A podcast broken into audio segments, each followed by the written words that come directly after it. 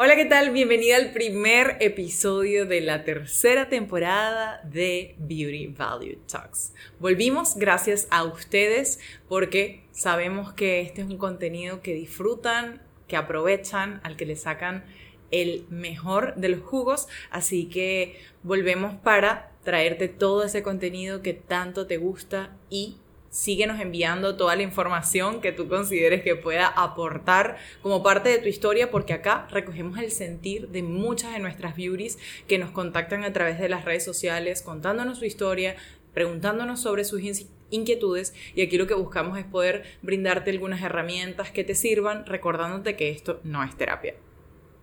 Hoy vamos a estar hablando sobre un tema que a mí particularmente me apasiona muchísimo porque son difíciles de establecer y al mismo tiempo eh, es maravilloso cómo cambia todo, pero también cuán complejo se puede volver para nuestro entorno.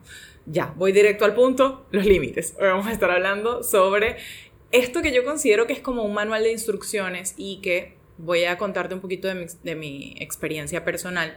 Yo sufrí de bullying cuando era niña y muchas de las personas que hemos sido sobrevivientes de bullying, cuando estábamos sometidos a este fenómeno, pues digamos que tenemos una dificultad muy grande para decir, para, respeta, eh, no me gusta esto, no me agrada este comentario, te voy a agradecer que por favor no lo hagas porque me incomoda, etc.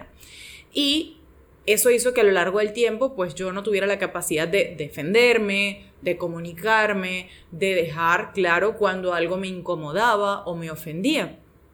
Y fue a lo largo de los años, ya en terapia, donde pude ir eh, pues entendiendo de qué forma podía expresar aquello que me incomodaba sin que eso incomodara a alguien más. Porque cuando no hemos tenido la experiencia de establecer los límites, podemos pasar de eh, no tenerlos a tenerlos de forma excesiva. Y aquí es donde entramos en lo que pues, son los tipos de límites, ¿no? Existen límites porosos, límites rígidos, límites eh, saludables, que pues van a, digamos, tener diferentes eh, clasificaciones dependiendo del autor en, el cual nos ubiquemos, pero bueno, estos tres son como los más conocidos em, y yo quiero que tengas claro que los límites son como un manual de instrucciones que toda persona eh, merece tener y que te va a permitir vincularte con las personas, con otras personas, desde el lugar que tú realmente deseas y quieres. Si te fijas, suena sencillo, pero en realidad requiere un proceso de conocimiento interno donde tú puedas hacerte preguntas sobre ti,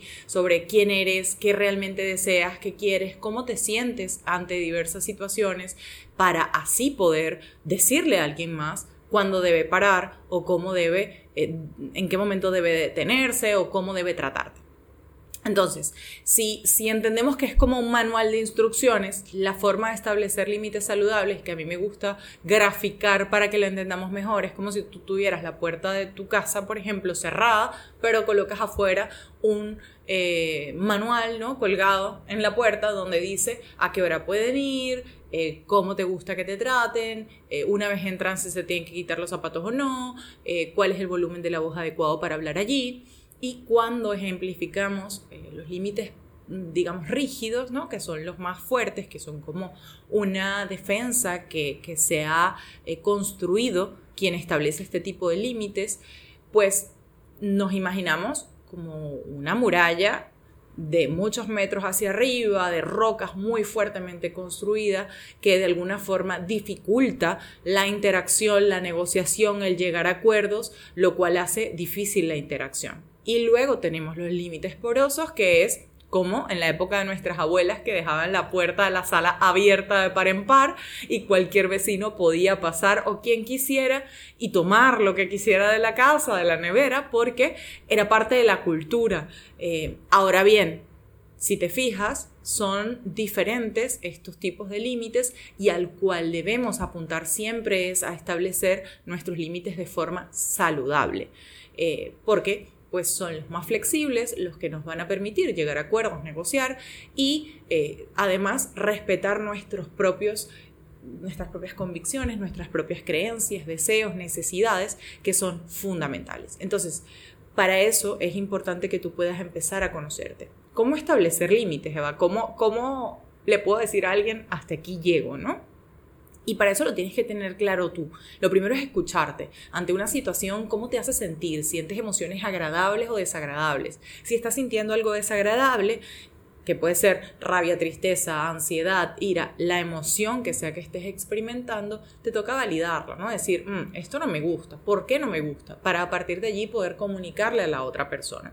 Y la comunicación siempre debe ser asertiva. Entonces partimos de describirle a la persona la situación, oye, mira, el lunes pasado tú me llamaste y es, me llamaste a las 10 de la noche, la hora que sea, que te haya llamado, eh, eso me hizo sentir incómoda porque mm, a esa hora no recibo llamadas, estoy poniendo un ejemplo arbitrario, eh, pero eso me hizo sentir de tal manera en una próxima oportunidad, te agradecería que me llamaras de tal horario a tal horario porque es el horario en el que te puedo contestar y así mantenemos nuestra relación de la forma más armónica posible. Si te fijas, planteaste cuál era el escenario, dijiste cómo te hacía sentir, cómo te gustaría que te trataran en una próxima oportunidad y esa resolución final eh, que es a la cual van a llegar, es decir, la consecuencia que va a traer el hecho de que la persona respete ese límite tú también pudieses preguntar qué te parece y la otra persona decirte, mm, me parece bien, me parece aquí, y, y, en ese espacio pues llegar a acuerdos